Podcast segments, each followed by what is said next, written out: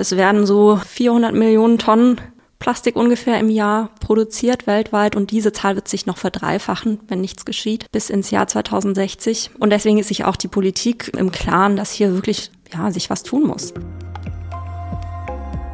Traces ist eine natürliche Kunststoffalternative. Es ist kein Bioplastik. Dieses Material ist natürlich kompostierbar, einfach weil es chemisch gesehen aus pflanzlichen Molekülen besteht. Viel besser kompostierbar als zum Beispiel Bioplastik. Enion Podcast, präsentiert vom Rat für Formgebung. Unser Host Moritz Mader spricht mit Expertinnen darüber, wie wertvolle Produkte und Services entstehen. Wir sprechen heute über die Zukunft von Plastik und als Expertin haben wir heute die Ehre mit Isabel Thoma, die für Design und Kommunikation bei Traceless zuständig ist. Herzlich willkommen. Hallo Moritz.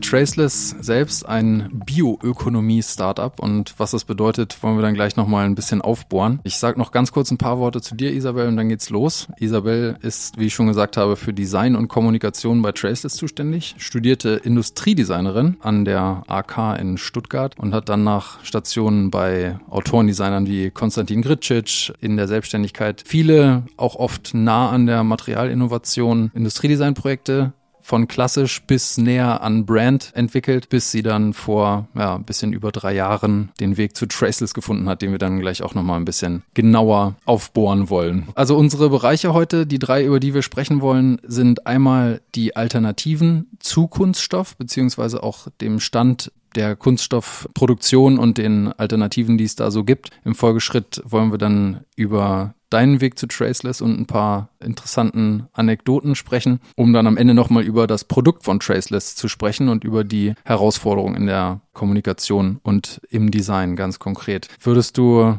was du vielleicht auf Familienfeiern sowieso recht häufig mal machen musst, mal ein Intro geben, wie es mit der Plastikproduktion global so ungefähr aussieht. Es werden so 400 Millionen Tonnen Plastik ungefähr im Jahr produziert weltweit und diese Zahl wird sich noch verdreifachen, wenn nichts geschieht, bis ins Jahr 2060. Das zeigen Studien und das sind wirklich krasse Zahlen und deswegen ist sich auch die Politik im Klaren, dass hier wirklich ja, sich was tun muss. Und da haben sich auch schon einige auf den Weg gemacht. Die EU geht da voran auch mit vielen Regeln, die schon in Kraft getreten sind oder in Planung sind. Und natürlich ist auch die Industrie mittlerweile dabei, hier Alternativen zu finden. Ein ganz wichtiger Weg ist ganz sicher einfach unnötige Produkte wegzulassen, die einfach nicht mehr zu produzieren.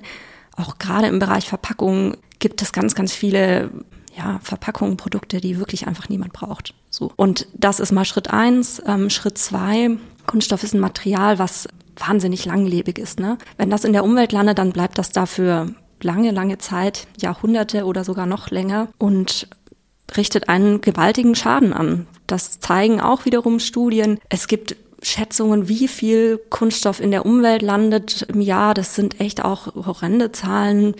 Ja, so irgendwas zwischen 11 Millionen Tonnen, könnten aber auch schon doppelt so viel sein mittlerweile. Steigt natürlich auch mit der Plastikproduktion. Und klar, dieses Material, sobald das da landet, geht's nicht einfach wieder weg. Das schwimmt dann in den Ozeanen und diese Bilder kennen wir alle. Und was sind die Lösungen? Also habe ich eben schon gesagt, Punkt eins natürlich unnötige Produkte aus Kunststoff einfach nicht zu produzieren die Entsorgungssysteme auch zu verbessern, auch wirklich global gesehen. Das ist ein ganz wichtiger Faktor. Da denken wir immer nicht so dran hier in Deutschland mit unseren, mit unseren schönen verschiedenfarbigen Mülltonnen. Das gibt's nicht, nicht überall auf der Welt. Außerdem natürlich Recycling zu stärken. Das ist ein ganz, ganz wichtiger Fokus, einfach weil dieses Material, was diese tollen Eigenschaften hat, ja, einfach trotzdem auch gebraucht wird. Und dann ist eben ganz wichtig, dass man das nicht immer neu herstellt aus fossilen Ressourcen, sondern eben einfach stofflich weiterverwendet. Und dann gibt's aber eben auch einen Teil an Produkten, bei dem es eigentlich Sinn macht, ein anderes Material zu nehmen, was ein bisschen ähnliche Eigenschaften hat, aber eben einfach nicht diese wahnsinnige lange Haltbarkeit. Produkte, die einfach nicht so lange benutzt werden. Und hier ist eben die Forschung in vollem Gange. Was kann man dafür verwenden? Bioplastik ist im Gespräch, schon seit einiger Zeit jetzt wirklich, aber auch da gibt's wieder einige Fragezeichen. Da können wir vielleicht gleich noch ein bisschen genauer drauf eingehen. Aber ja, to sum it up, die, die Suche ist in vollem Gange. Es gibt nicht die eine Lösung. Da sind sich wirklich alle Studien einig. Wir brauchen ganz, ganz viele Ansätze und die müssen wir im Prinzip alle gleichzeitig betreiben. Sonst, ja, sonst ersticken wir in der, in der Plastikflut. Plus, was immer so ein bisschen unbeachtet bleibt, ist tatsächlich verursacht die Herstellung von diesem Rohstoff auch wahnsinnige Treibhausgasemissionen. Das ist wahnsinnig aufwendig. Und da das eine riesige Industrie ist, die eben auch noch wächst, ist das echt ein nicht unerheblicher Beitrag. Es gibt irgendwie eine Schätzung, dass das ungefähr 19 Prozent des Budgets des CO2-Budgets, um unter 1,5 Grad zu bleiben, äh, verbraucht alleine die Kunststoffindustrie 19 Prozent ganz allein. Ja, es scheint erstmal eine unglaubliche Vielzahl an äh, Herausforderungen und Maßnahmen zu sein. Wir hatten ja, also du und ich in der Vorbereitung über den Google Earth Ansatz für unser Gespräch gesprochen und, und wir zoomen gerade langsam rein. Mit dem Blick von oben sehr, glaube ich, leicht zu merkende und einleuchtende Summary mit dem Weglassen von Unnötigem und dem Stärken von Entsorgungs- und Recycling-Systemen bis hin zu dem Finden von Alternativen, wohl wissen, dass die Alternativen nicht immer welche sind. Wenn wir in Richtung Industrie mal gucken, wie schätzt du die, die Lage aktuell so ein hinsichtlich, ja, ich habe äh, beispielsweise mal so als, als polemische Gegenüberstellung aufgeschnappt, dass in USA wohl eher Materialinnovationen gefördert werden, also dass, dass da gesagt wird, Leute, legt los, wem was Gutes einfällt, der wird unterstützt und dass in Deutschland eher reguliert wird, ne? dass da gesagt wird, es gibt Maximalmengen und auch Mindestmengen dann auf der anderen Seite und dass da eben vieles drauf ausgelegt ist, das noch möglichst lange weiter zu reiten, dass das lahmende, vielleicht schon ein halb tote Pferd, während das in anderen Ländern vielleicht mit den Förderungen ein bisschen einfacher ist. Mir geht es jetzt nicht so sehr um internationalen Vergleich, sondern einfach mal, wie empfindest du das gerade, so diese, diese Landschaft von ja, so, so von Möglichkeiten. Wie, wie nimmst du die, die Unterstützung und die, die Komplexität da vielleicht gerade wahr? Ich glaube, ich kann diese Frage gar nicht so richtig objektiv beantworten, weil wir sind natürlich, wir sind selber ein Startup, wir haben eine innovative Lösung entwickelt und sprechen natürlich auch dadurch viel eher mit den Leuten, die schon daran einfach ein Interesse haben und wirklich auch sich schon ein Stück weit auch auf den Weg gemacht haben. Auch mit den Partnern aus der Industrie, die sagen, hey, wir müssen jetzt auch schon strategisch planen, welche Perspektiven haben wir, die dann oft wirklich auch mehrgleisig fahren und aufs Produktportfolio schauen und gucken, was machen wir wo, was macht Sinn. Insgesamt würde ich sagen, es herrscht eine Aufbruchsstimmung auf jeden Fall. Es ist noch nicht so ganz klar, was das wirklich im Konkreten bedeutet. Da möchte ich auch oft nicht in der Haut stecken von den, von den EntscheiderInnen, die wirklich abwägen müssen zwischen verschiedenen, also in diesem dynamischen Feld, ne, wo sich auch die, die Gesetze permanent ja nicht permanent ändern, aber wo sich einfach viel tut, also wo wirklich viel auch in der Entstehung ist, gerade auch auf EU-Ebene und hier navigieren müssen. Und das ist gerade wie gesagt, die Aufbruchstimmung, würde ich sagen, ist da. Es wurde auch schon wirklich gut irgendwie der Weg bereitet von den NGOs, die natürlich da schon super viel Forschung gemacht haben. Ne? Jahrzehntelang äh, ist das Thema schon präsent. Was machen wir mit der Kunststoffverschmutzung? Was machen wir mit dem Klimawandel etc.? Und genau, das ist im, im Moment eine Gemengelage, die für uns oder für so innovative Lösungen, die wirklich ganz neu sind, eigentlich super spannend und, und von Vorteil ist einfach, weil die Offenheit so, so groß ist. Und wirklich viele, die vielleicht früher noch gedacht haben, ja, okay, das sitzen wir irgendwie aus, so nach dem Motto, da wirklich auch schon gespürt haben, nee, das ähm, so einfach so Business as usual, das kommt eigentlich nicht mehr in Frage. Ja, ich habe da zu einem anderen Zeitpunkt, einem früheren Podcast mit Doris Diebold von, von Hey Circle mal drüber gesprochen, wie schwierig das ist, wirklich objektiv einschätzen zu können, was die Vorteile von Alternativen sind, ne? wo die Argumente von, ja, jetzt der fossilen Lobby oder so sich ja dann schnell auch versuchen, dann gegenseitig so ein bisschen aufzuheben, dass man sagt, naja, das ist jetzt vordergründig meinetwegen grün, aber hintenrum, wenn man das mal sauber durchrechnet, was ihr da mit den Anlagen und so, dann ist das doppelt so schlimm oder so. Das heißt, ja, kannst du vielleicht noch was zur Objektivität dieser Diskussion sagen oder wie ehrlich glaubst du, lässt sich sowas durchrechnen? Reicht das, wenn man sagt, das ist ohne Fossil und vielleicht auch noch als so ein bisschen Seitenspur der Frage, dieses regulatorische Umfeld, ne? Das, ja, ich denke, warum fängt man nicht an, Strafen zu verhängen, wie Kanada oder so, ne? Die dann jetzt sagen, ja, ab 2026 ist dann, ist dann rum. Und äh, jeder, der das dann noch macht, kann das gerne machen, aber muss dann halt eine, eine richtig fies hohe Kunststoffentsorgungssteuer für, für ihre Produkte zahlen oder sowas ja, Hauptsache es funktioniert, würde ich sagen. Bei dem Thema Regularien, da bin ich sicher nicht die, die das am besten einschätzen kann, was da irgendwie am wirkungsvollsten ist. Hauptsache es wirkt. So würde ich das, glaube ich, formulieren. Ja, Thema, wie objektiv kann man das einschätzen? Du hast total recht. Das ist auch ein diskursgetriebenes Thema. Diese, wir sind geprägt von den, von den Narrativen, die zum einen NGOs verbreiten, dann von Seiten der Politik, dann aber auch wirklich von Seiten der, der Player, also der Konzerne. Das ist gar nicht so einfach. Trotzdem würde ich sagen, gibt es ein paar, ja, Grundpfeiler, die, ähm, ja, an denen man das so ein bisschen überprüfen kann. Das eine ist das Thema Ressourcennutzung. Wir müssen weg von der Nutzung fossiler Ressourcen. Was das bewirkt, das ist erstmal hilfreich, geht in die richtige Richtung. Gleichzeitig müssen wir aber eben auch schauen, ähm, wir müssen die Treibhausgasemissionen runterkriegen und wir müssen schauen, dass wir die Biodiversität auf dem Planeten ähm, bewahren. Thema Landnutzung zum Beispiel. Ne? Das ist ein Thema, was bei so biobasierten Materialien wahnsinnig dringlich ist, wo man sich wirklich genau angucken muss. Jetzt, wie kann man das objektiv beurteilen? Da gibt's Wege. Also es gibt Wege, wirklich auch eine Ökobilanzierung vorzunehmen von Produkten, auch von Materialien. Das ist auch was, was wir von Anfang an auch hier bei Traceless ähm, forciert haben und auch gemacht haben, an einem relativ frühen Stadium, zu gucken, was ist denn eigentlich die Auswirkung über den ganzen Lebenszyklus, also von der Rohmaterialgewinnung und auch den Substitutionseffekten. Ne? Was passiert denn, wenn wir ganz, ganz viel von dem und dem Rohmaterial verwenden und was wird dann stattdessen genommen? Was passiert mit dem Markt? Und dann aber natürlich auch zu gucken, okay, welchen Impact verursacht die Herstellung, die Verarbeitung und natürlich auch die Entsorgung. Und das ist so, das sind so Zahlen, klar, da stecken natürlich auch viele Annahmen drin, aber das ist eine sehr gute objektive Orientierung. Cradle to Cradle als Begriff kommt schon als leichte Überleitung zu unserem nächsten Thema, wie du auch deinen Weg zu Traceless gefunden hast. Vielleicht nochmal eine Frage zu diesem und, und vielen anderen Labels oder auch Instituten, die diese Zertifikate vergeben. Es gibt ja nun auch einige Zertifikate, die sich so ein bisschen, ja, vielleicht selbst ernannt haben, äh, ohne wirklich die, die Autorität. Es gibt welche, die Unternehmen zum Teil oder Unternehmensverbunde sich dann selber geben, um sich da mit der grünen gepuderten fossilen Pranke auf die Schulter zu klopfen. Und ja, hast du das Gefühl, dass das, dass es auf einem guten Weg ist, da vielleicht auch, ich versuche dich die ganze Zeit so ein bisschen auf politisches Glatteis zu locken, dass man mal irgendwie sagt, Mensch, da müsste mal ein Standard her oder sowas in die Richtung? Absolut. Das tun zum Glück schon andere.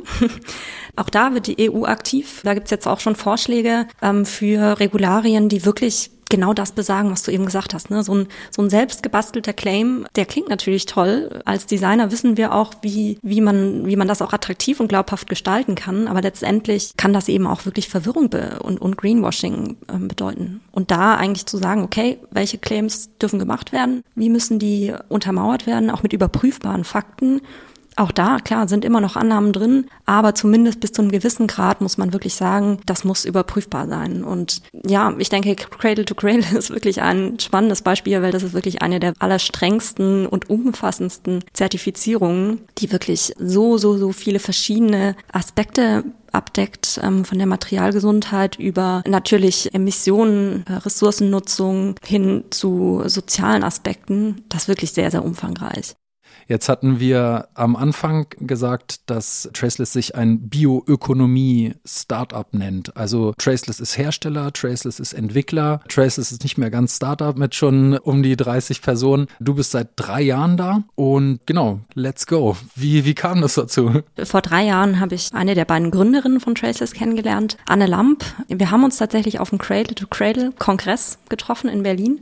Ich war damals wirklich mehr oder weniger aus purem Interesse da. Ich wollte up-to-date bleiben, was da einfach passiert, wer die Stakeholder sind, welche neuen Lösungen es da gibt. Und habe dann über einen, einen ehemaligen Kommilitonen, der aktiv ist in der NGO, der hat mir dann wirklich klassisch abends irgendwie beim letzten Bier schon fast ist man irgendwie gegangen, hat er mich noch mit Anne in Verbindung gebracht. Ich war damals ganz neu nach Hamburg gezogen und hatte irgendwie auch noch beruflich noch gar nicht so richtig Kontakte in Hamburg. Und genau, mein, mein ehemaliger Kommilitone, Freund von mir, der meinte dann, das ist Anne. Anne ist Verfahrenstechnikerin und die hat eine ganz tolle neue Entwicklung und jetzt sucht sie eine Designerin, die oder der da eben noch mal ein bisschen die, die Anwendungsperspektive so ein bisschen mit reinbringt. Und das ist dann auch, was wir, was wir dann gemacht haben. Wir haben uns dann sofort verabredet, haben gesagt, ähm, spannend, okay, ich bin neugierig, möchte erfahren, worum es da geht. Ich habe Anne getroffen. Anne hatte ihre ersten Materialsamples dabei. Das waren damals so kleine Folienstücke, leuchtend gelb, wunderschön. Ich war sofort begeistert und habe dann mit Anne einfach ein bisschen,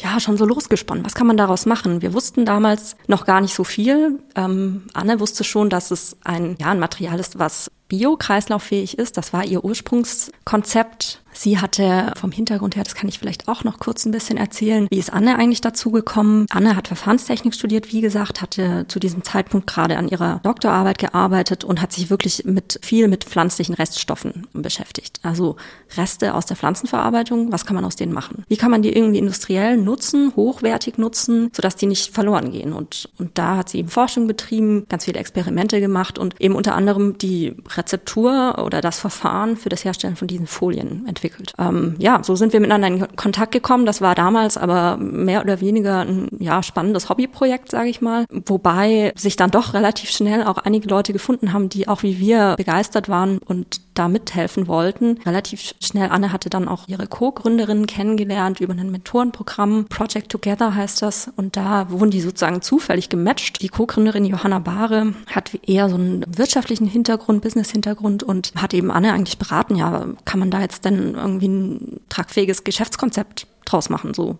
wie bringt man sowas auf den Markt? Und so haben die beiden sich gefunden und drumherum noch ein paar andere Leute, die da auch mit mitgemischt haben, buchstäblich.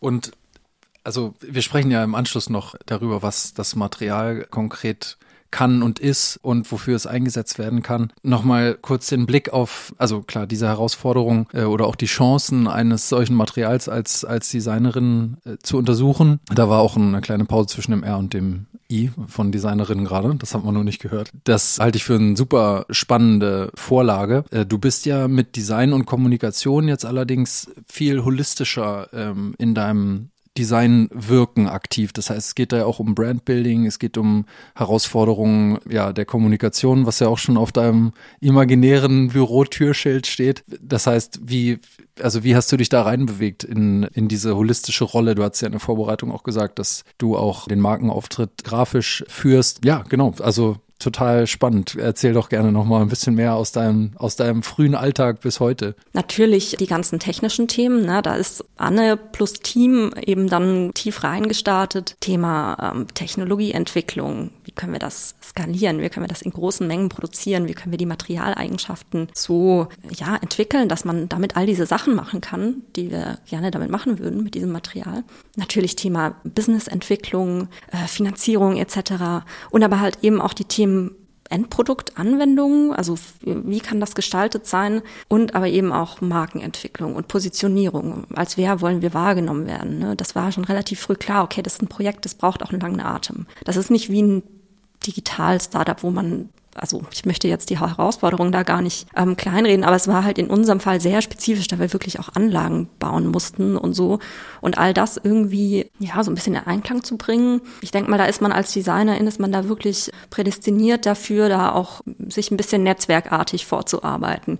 Ohne eine, sage ich mal, ähm, vorgegebene Methodik, wirklich einfach zu gucken, hey, immer wieder die Fäden versuchen zusammenzuführen und einfach auch kreativ zu sein und sich nicht davon leiten oder abschrecken zu lassen, dass es jetzt noch nicht so ganz den vorgefertigten Weg gibt. Sachen auf Augenhöhe zu bringen oder äh, Herstellungsprozesse oder auch Materialien auf Augenhöhe zu bringen mit industriellen, bereits über Jahrzehnte skalierten Verfahren. Ja, das gestalterisch zu begleiten und vor allen Dingen auch kommunikativ zu begleiten, das stelle ich mir herzlich herausfordernd vor. Wie ist denn da der also ich sag mal so, der, der, der klassische Pitch, so der, wenn du jetzt sagst, hier zwei Sätze, warum, warum Traceless oder so. Du, du hast natürlich zwölf Sätze, aber ich meine mal so von nah. Traceless ist eine natürliche Kunststoffalternative. Es ist kein Bioplastik. Chemisch gesehen ist es wirklich Naturstoff. Wir haben eben die Technologie entwickelt, wie man dieses Material herstellt. Und zwar nutzen wir dafür Reststoffe aus der äh, Pflanzenverarbeitung, aus der Getreideverarbeitung. Also pflanzliche Reststoffe, die in der Industrie anfallen, wirklich in großen Mengen anfallen, für die nicht extra Pflanzen Pflanzen angebaut werden müssen, für die auch keine Bäume gefällt werden müssen. Diese Reststoffe nutzen wir und daraus stellen wir eben mit dem Verfahren, das wir selber entwickelt haben, unser Traces-Material her. Dieses Material ist natürlich kompostierbar, einfach weil es chemisch gesehen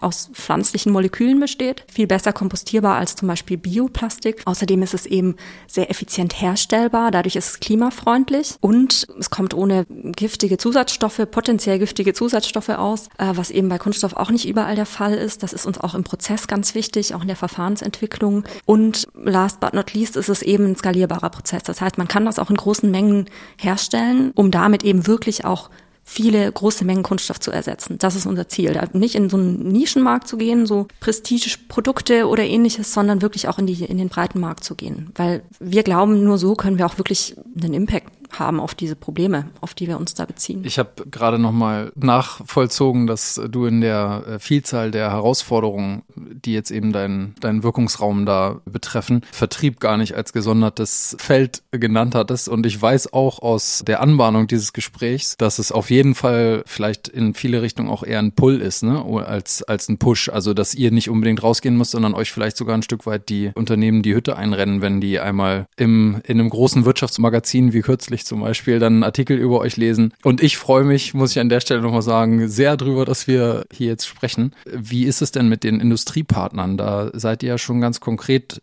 in der Verhandlung mit vielen, aber habt auch schon das ein oder andere Projekt, das jetzt, ja, ob's Socken hängen ist oder andere Themen wirklich kommuniziert werden darf. Also du hast recht, die Unternehmen, ähm, sowohl Brand Owner, also Marken, Anbieter, Hersteller, als auch ein Stück weit auch die Verarbeiter, die, ich glaube, man kann schon sagen, dass die uns phasenweise wirklich die Hütte eingerannt sind. Ja, klar, ne? Das Problembewusstsein ist riesig. Das ist einfach so. Und wir haben natürlich von der Impact-Seite, also wenn man sich anguckt, welche, welches ökologische Potenzial in, in Traces liegt, haben wir ganz, ganz viele tolle Argumente auf unserer Seite, weil es wirklich eine ganzheitliche Lösung ist. Und das haben viele nicht. Ne? Der klassische Biokunststoff, der ist ein erster Schritt gewesen, sozusagen einfach mal ein bisschen in eine andere Richtung zu gehen, aber bringt eben auch Herausforderungen mit sich. Nur wenn Material biobasiert ist, heißt das noch nicht, dass es rundum nachhaltig ist, weil natürlich muss man gucken, gibt es einen kon möglichen Konflikt zur Lebensmittelproduktion. Diese Materialien basieren meistens auf Stärke und das ist eben auch ein Lebensmittel so. Ja, zweitens auch was die Kompostierbarkeit angeht, sind viele der Materialien da nicht so, funktionieren nicht so einfach, wie, wie das zumindest so in der Werbung dann dargestellt wird. Einfach weil das chemisch gesehen Plastik ist, auch per Definition Plastik ist synthetische Polymere. Und das ist so ein bisschen der Grund, warum wir echt ein großes Interesse hatten von Kundenseite.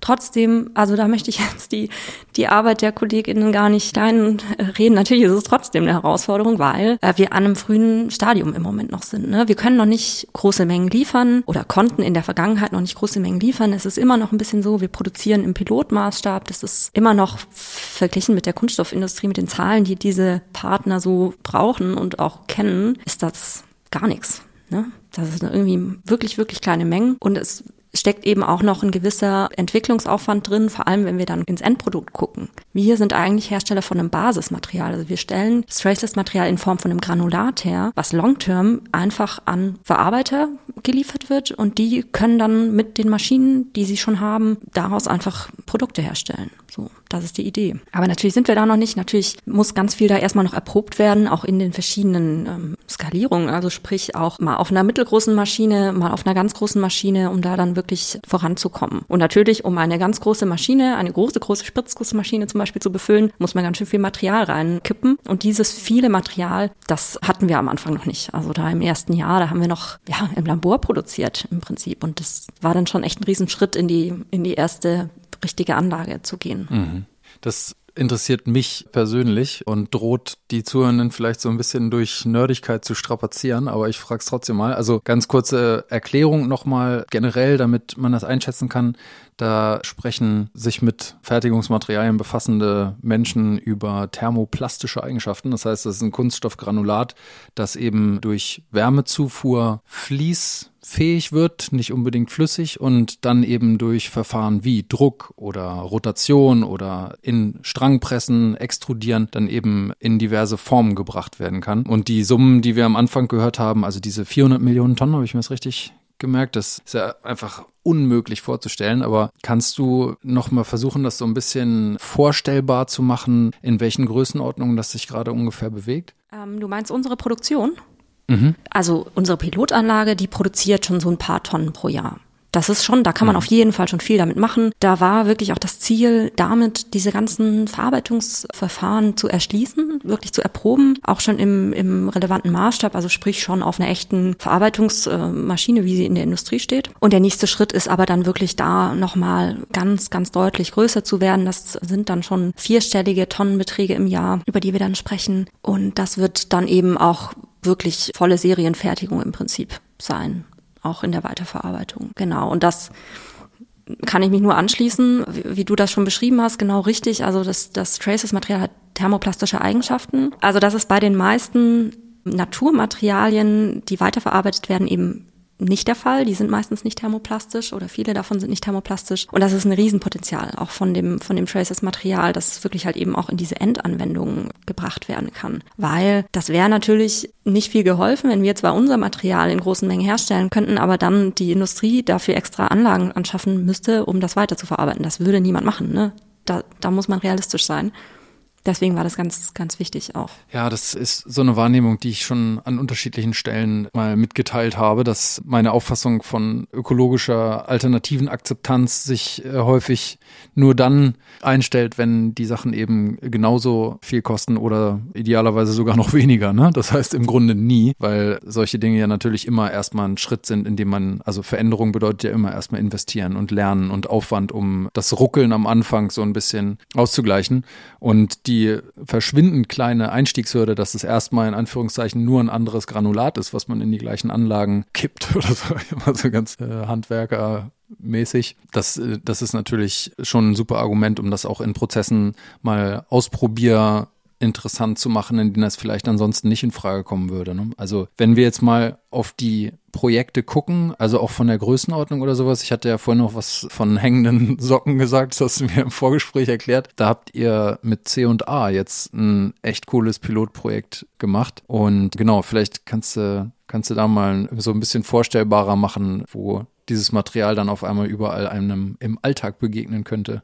Ich gehe noch mal einen Schritt zurück. Zu C&A kommen wir gleich, zum C&R-Projekt. Das ist ein echt schönes Projekt nämlich. Was kann man jetzt mit diesem Granulat eigentlich machen? Ne? Wir haben darüber gesprochen, dass man das thermoplastisch verarbeiten kann. Ganz, ganz viele Kunststoffverarbeitungstechnologien beruhen darauf. Spritzguss für Formteile, aber auch Extrusion zu Profilen, Folien. Viele Folien werden extrudiert. Aber ähm, das Traces-Material lässt sich eben auch zu Beschichtung, Papierbeschichtung weiterverarbeiten, Papier- oder Kartonbeschichtung. Und das ist so ein bisschen die Bandbreite. Formteile, Folien und Beschichtung. So. Und jetzt, was kann man damit machen? Damit kann man im Prinzip ganz, ganz viele verschiedene Produktanwendungen machen, die eben leicht in der Umwelt landen oder bei denen eben Recycling schwierig ist. Einfach Produkte, bei denen so ein biokreislauffähiges Material Sinn macht.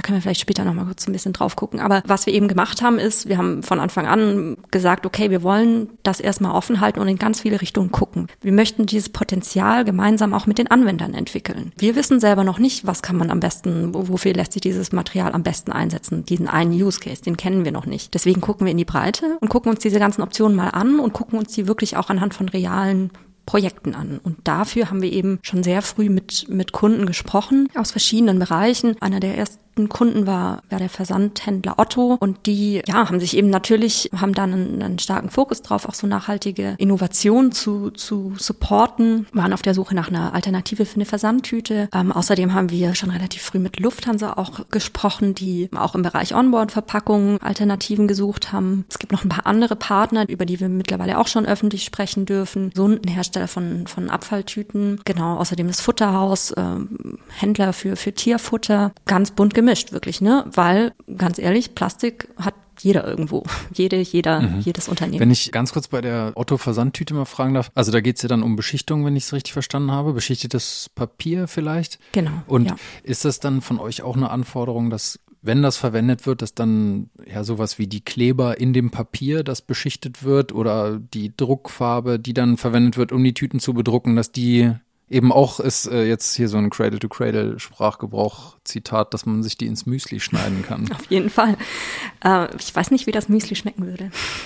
Aber ähm, ja, genau, muss man vielleicht noch ein bisschen mit Himbeeren oder so, weiß ich nicht. Viele Ballaststoffe bestimmt. Nee, aber klar, also da absolut, das ist das Ziel. Weil, und das ist natürlich auch die Schwäche von ganz, ganz vielen Produkten im Bereich Verpackung, aber auch anderen Produkten. Das ist ja auch was, wo, wo Cradle to Cradle ansetzt. Ne? Du musst das ganze Produkt angucken. Es bringt nichts, wenn du die Materialien einzeln irgendwie verbesserst und die dann aber zusammengeklebt werden und nie wieder auseinander gemacht werden können. Und deswegen, das ist natürlich bei den Entwicklungsprojekten, die wir machen, auch eine, ein Punkt, ein wichtiger Punkt. Da haben wir auch wirklich das Ziel, dass dieses Produkt auch in seiner Gesamtheit nachhaltig ist. Nicht nur nur biokreislauffähig, sondern auch nachhaltig, dass es auch kein komplett sinnloses Produkt ist. Also muss man einfach leider auch dazu sagen, dass es halt eben auch viele Produkte gibt, da ist es gar nicht wert, irgendwie dafür da mit nachhaltigen Materialien zu kommen. Ja, das ist auf jeden Fall eine ganz, ganz wichtige Anforderung. Ja, natürlich gerade im Bereich Verpackung muss man gucken. Da ist man vielleicht beim ersten Piloten dann noch nicht an dem Punkt. Da muss, da sieht man dann, ah, okay, für den und den Klebstoff oder so gibt es vielleicht noch keine adäquate Alternative. Da müssen wir da noch weitersuchen. Besonders einfach ist es natürlich bei Produkten, die nur aus einem Material bestehen. Pommesgabeln. Genau, die Pommesgabel zum Beispiel, das ist einmal ein Spritzguss aus genau einem Material und dieses Material ist Traceless. Du hast ja vorhin vorgeschlagen, dass wir das später nochmal vertiefen. Das Umfeld, wo es hochwahrscheinlich ist, dass Kunststoff sowieso auf recht kurzem Wege in die Umwelt gelangt. Ne? Wenn ich mir so ein Festival vorstelle oder so, wird die Pommesgabel vielleicht nicht unbedingt im überfüllten Mülleimer landen, sondern hier und da auch mal einfach auf dem Rasen oder im Gebüsch, wo dann natürlich, ne, zumal es auch nur der Kunststoff ist, in Anführungszeichen, oder nur das Traceless-Material, das wahrscheinlich genau so ein Anwendungsfall ist, den du meintest, oder? Mit dem sinnhaft sein oder geeignet sein für ein Biokreislauf-Produktgedanken. Ganz genau. Also auch da, ne, da müssen wir ganz genau hingucken, gucken wir ganz genau hin, auch zusammen mit den Kunden da ein bisschen, ja, den Horizont auch mal aufzumachen und zu gucken, was passiert denn eigentlich mit, mit den ganzen Produkten? Wo landen die? Wie werden die entsorgt? Stand heute? Wo sind vielleicht die Probleme? Wo sind die Fragen? Es gibt auch Produkte, bei denen wirklich einfach das Recycling selber eine bisschen eine Herausforderung ist. Da landen wir jetzt schon beim C&A-Produktprojekt. Das ist ein kleiner Haken, der besteht aus Kunststoff, aus PP und der ist einfach so von der Größe her, dass der gar nicht stofflich recycelt wird. Der kann gar nicht so richtig da rausgefiltert werden oder raussortiert werden. Und deswegen haben die eben auch gesagt, auch von der Rohstoffseite her ähm, ist das für sie eben ein spannender Fall. Viele Unternehmen haben auch wirklich Ziele, einfach insgesamt Kunststoff zu reduzieren, wo immer es geht. Dann hat man natürlich auch alle Risiken über den ganzen Lebenszyklus damit im Prinzip ausgemerzt, weil ehrlicherweise muss man halt sagen, in unserem System, das wir heute haben, ist leider jedes Produkt birgt auf irgendeine Art das Risiko, dass es vielleicht mal in der Umwelt landet. Also damit will ich jetzt nicht nicht sagen, dass alle Produkte biokreislauffähig sein müssen. Das müssen sie nicht. Das wird auch nicht so sein. Wir werden nicht alle Produkte ersetzen können. Klassisches Beispiel, die Wasserflasche oder sowas, ne? Wo dann ein Jahr lang Wasser drin steht das ist mit einem biokreislauffähigen Material, was hervorragende Abbaueigenschaften hat, ist das nicht zu machen, technisch. Das ist die Quadratur des Kreises. Aber vielleicht nochmal zurück zum C&A-Projekt, das wollte ich eigentlich noch erzählen. Ja, genau, stimmt, das haben wir jetzt unterschlagen. Das haben wir unterschlagen, genau, das erzähle ich jetzt noch kurz. Ja, das war wirklich ein spannender Moment für uns als Unternehmen. Wir haben wirklich ja ganz, ganz viel Zeit mit Entwicklung verbracht, mit Technologieskalierung, mit Pilotanlage bauen und betreiben etc. Und dann kam aber dieser Moment im Dezember letztes Jahr, wo wir wirklich mal ein Produkt in die Läden gebracht haben. Und das das war echt wahnsinnig spannend für uns. Wie gesagt, ein kleiner Haken an dem Socken hängen haben wir zusammen mit C&A entwickelt und C&A hat eben dann gesagt, wir launchen das Produkt in einem Pilotversuch in unserem Store in Hamburg. Das ist, sorry, ich muss nur ganz kurz einwerfen, das, das ist so ein, so ein Haken wie so ein Kleiderbügel, der so auf so einer Stange hängt. So hat es mir ja. gemerkt. Stimmt das? Weil äh, wenn ich an Haken denke, bin ich so an der Wand und frage mich, ich hänge da Socken dran oder so. Nur das war Knoten im Kopf vermeiden beim Zuhören. Ja, genau. Also es ist ein kleiner Haken. Die Socken hängen bei C&A an so, ja, wie an so Stäben dran, an langen Stäben, einfach weil da ganz viele verschiedene Größen hintereinander hängen oder auch viele verschiedene Farben. Und damit man eben diese Socken auch so von der Seite rausnehmen kann, ohne dass man die ganze Stange abräumen und hinterher wieder auffädeln muss, ist da eben noch so ein Haken dran.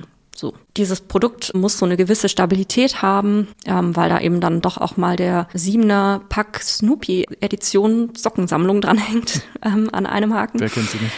Wer kennt sie nicht, genau, zum Beispiel. Oder die Weihnachtsedition oder so. Jedenfalls, deswegen gibt es da so paar technische Anforderungen, die einfach im Prinzip im Moment dazu geführt haben, dass die halt keine Alternative für Kunststoff gefunden haben, das auch nicht aus Papier hätten machen können oder so oder aus Pappe. Und da kam dann eben unser Material wie gerufen, weil das eben kunststofffrei ist, plastikfrei ist und eben sich auch im Spritzguss verarbeiten lässt. Also sich eigentlich verarbeiten lässt ganz genau wie der bisherige Haken. Und so haben wir dann eben da eine erste Serie an Haken hergestellt und die im Dezember an einem kalten Dezembermorgen wirklich ganz äh, morgens in aller Frühe da die, die Sockenhaken sozusagen, die neuen, die neue Edition in den Laden gebracht und eröffnet und am selben Tag noch Pressemitteilung rausgeschickt und ja, war für uns ein wahnsinnig spannender Tag. Ich glaube, die C&A-Kundinnen und Kunden haben's, denen ist es wahrscheinlich gar nicht so richtig aufgefallen, weil die Haken wirklich, die sind so ein bisschen bräunlich, Bernsteinfarben, das ist die Farbe vom Traces-Material. Aber ansonsten von der Form her sind die gleich wie Plastikhaken. Haben wir dann auch kurz überlegt, ist das jetzt eigentlich irgendwie ein Misserfolg, dass das niemand so richtig auffällt? Und dann haben wir aber gesagt, nee, eigentlich ist das genau die Idee davon, ne? dass es funktioniert wie Plastik und einfach Plastik dadurch ersetzt wird. Ich überlege gerade, ob wir in der Postproduktion hier jetzt so einen riesengroßen Stage-Applaus als Sounddatei einspielen für den, weil ich finde es ein Riesenerfolg. Also ich finde es echt total cool. Muss gerade an so wieder Familienfeier, scheint irgendwie ein Thema bei mir zu sein heute, äh, an so müßige äh, Diskussionen denken, wo man so über vegane Alternativen zum Beispiel spricht oder so. Ne? So, ja, schmeckt schon nicht genauso oder so. Und wenn man das dann da schafft, bei Kunststoff, wo die Anforderungen natürlich sehr alltäglich sind, aber dafür eben auch Probleme, nee, sagen wir mal, Veränderungen fallen einem eigentlich nur im Negativen auf, ne? So wie bei Glas oder so. Das nimmt man ja nur wahr, wenn es jetzt dreckig ist oder kaputt oder so. Und niemand sagt, Mensch, tolle Scheiben oder so, ne? Muss ich euch nochmal kollektiv loben, falls ihr das nicht genug feiern konntet. So, also ist ja das Beste, was passieren kann, wenn Leute sagen, ja, verhält sich genauso wie Kunststoff, ne? So. Und wenn man dann so die Schulter zuckt und sagt, und, kann man auch fragen, ja, warum ist denn die Google-Seite so einfach und ist halt für jeden jetzt der Start ins Internet, ne? Also, wir tun kurz so, als wenn ChatGPT nicht auf dem Vormarsch wäre. Aber anderes Thema. Also, super cool. Vielen Dank für, für diese Einblicke, auch äh, zum Material und zum Kunststoff. Ich würde jetzt gerne noch mal ganz kurz einen Schwenk machen zur Marke Traceless, weil ähm, du sagst ja schon, Kunststoff fällt einem im Alltag nicht so wirklich auf oder auch selbst wenn man das jetzt austauscht, ist das nichts, wo ist er mit per gewaschen die Leute da dann äh, total aufgeregt drauf reagieren, es sei denn, es ist vielleicht in einem Umfeld, wo dann diese Bernsteinfarbe so ein bisschen mehr flasht oder so, aber dann sind wir schon mal nicht mehr unbedingt bei Single Use, weil da ist die Aufmerksamkeit ja tendenziell total gering, ne? Das ist jetzt eine Plastiktüte, das ist jetzt eine Pommesgabel, das ist eine Beschichtung von einem Papier oder so, da denkt ja niemand drüber nach. Das heißt, wo findet denn dann Branding statt oder wie wichtig ist die, die Marke Traceless für das Material? Also die Idee ist, das wirklich auch mit als Hebel zu nutzen, um einfach diesen ja, einen weiteren Anreiz im Prinzip zu schaffen für die Hersteller, dass sie auch ähm, sich darauf beziehen können und dass das mit auch ein Verkaufsargument ist, weil klar, das Bewusstsein ist da, auch bei den, bei den VerbraucherInnen. Aber natürlich, wenn das Produkt dann am Ende genauso aussieht wie ein Plastikprodukt, außer dass es vielleicht ein bisschen eine andere Farbe hat, idealerweise auch genauso funktioniert, woher sollen die denn dann wissen, dass das kein Plastik ist? Und dafür sehen wir eben da den Weg über das Ingredient Branding. Das ist was, das kennt man so ein bisschen von Gore-Tex, sozusagen eine Zutat zu einem Produkt, in dem Fall das Material oder die Verpackung oder genau wie gesagt auch das Material vom gesamten Produkt, ist sozusagen eine Marke, die da mit dran ist. In welcher Form auch immer. Da gibt es natürlich verschiedene Möglichkeiten oder auch im, im Kontext eben mit kommuniziert wird. Und das ist im Prinzip die Idee von Traceless, das dann auch wirklich einfach sichtbar zu machen. Und zudem auch natürlich zu informieren, was ist das jetzt für ein, für ein Material, was, was kann ich damit machen und, und eben auch als einen Kommunikationskanal zu nutzen. Ja, das ist das das Ziel und ich denke, das ist auch bisher wirklich gut aufgegangen, dass wir auch selber in den Diskurs gehen, auch mit, mit der breiten Gesellschaft, mit ähm, EndverbraucherInnen, wenn man sie jetzt mal so äh, auf das reduzieren wollen würde, was wir nicht machen, aber da auch diesen Pull-Effekt nochmal zu verstärken. Und weil es braucht schon ein bisschen Anstöße für die, gerade so in der Industrie, da jetzt den Mut zu haben, auch mal so einen neuen Weg zu gehen. Absolut. Da hilft ja vielleicht auch in unserem ganz homöopathischen Umfang der Podcast hier ähm, so ein klein bisschen. Also traceless.eu ist die Domain, falls jemand Schwierigkeiten hat, das zu googeln.